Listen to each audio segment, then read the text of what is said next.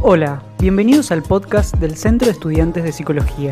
En la clase de hoy, la estudiante Abril Ciuto nos desarrollará de la unidad 1 de Historia de la Psicología los textos Crisis de la Psicología, Singular o Plural de Antonio Caparrós y una historia crítica de la psicología de Nicholas Rose. Hola, bienvenidos a todas y a todos. En esta primera parte vamos a intentar poder acercarles una introducción a la materia de segundo año Historia de la Psicología. Vamos a comenzar con la unidad 1, unidad que va a tratar sobre la problemática histórica que atraviesa la psicología. Particularmente ahora vamos a resaltar y a trabajar sobre lo importante de los dos primeros textos de la unidad que le dan inicio a esta materia. El texto de Caparrós, Crisis de la Psicología, singular o plural, y el de Rose, Una historia crítica de la psicología.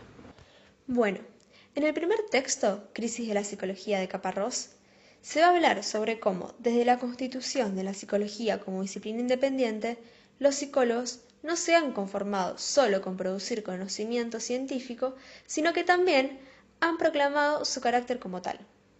El texto analiza el carácter problemático de la psicología como ciencia, la crisis de la psicología desde sus comienzos y la conciencia de esta crisis. Ahora bien, a raíz del desacuerdo que hay en la selección de los procedimientos y del objeto de estudio, existe una gran diversidad de escuelas. Las causas de esta crisis se debe a la falta de consenso entre estas escuelas sobre la ubicación de la psicología en las ciencias y también por la falta de sistematización del conocimiento empírico. Para Caparrós, la psicología es una ciencia, pero una ciencia que desde siempre ha presentado un rasgo característico que es la conciencia de crisis. Bien, ahora vamos a hablar del segundo texto, que va a ser el texto de Rose, una historia crítica de la psicología. En este texto, el autor propone hacer una historia crítica entre lo subjetivo, lo psicológico y lo gubernamental. Una historia crítica que llame a la reflexión sobre la naturaleza y las condiciones en las que se estableció lo que entendemos por verdad y realidad. El objetivo no es imponer un juicio, sino hacerlo posible. Rose va a hablar de historias recurrentes y va a usar este término para describir la forma en que las disciplinas científicas suelen identificarse con una determinada concepción de su pasado. Es inevitable que desde esta perspectiva el objeto de estudio de una ciencia parezca ahistórico y asocial. Las historias recurrentes son más que una ideología, desempeñan un papel constitutivo en la mayoría de los discursos científicos porque covalidan el presente y lo distinguen de los aspectos del pasado que pueden perturbarla. El texto va a decir que los críticos sociológicos no observan el desenvolvimiento interno de la ciencia, sino que se basan en el análisis de los factores externos. Rose, por eso mismo, propone que una historia crítica eficaz debe intervenir en dirección y en investigación en cada uno de estos temas, que van a ser los factores económicos, políticos, culturales, patriarcales y profesionales. Ahora profundicemos un poco más cada factor. Los factores económicos. Vinculan el desarrollo de las ciencias psicológicas en el siglo XIX con las exigencias de la producción capitalista, la construcción, la regulación del mercado de trabajo y la preservación de la propiedad y la autoridad de los ricos. Con respecto a los factores profesionales, se va a hablar de que vinculan la formulación de diferentes teorías y explicaciones con el enfoque de intereses cognitivos y profesionales, a veces analizados en términos de clase.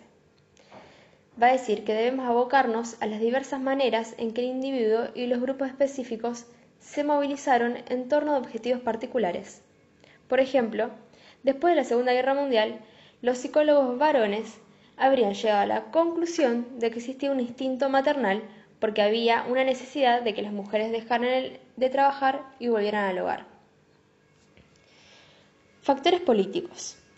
Bien, los factores políticos se van a vincular con el desarrollo de las ciencias psicológicas, con las transformaciones en el aparato del Estado y las instituciones de control social como los hospicios y la prisión.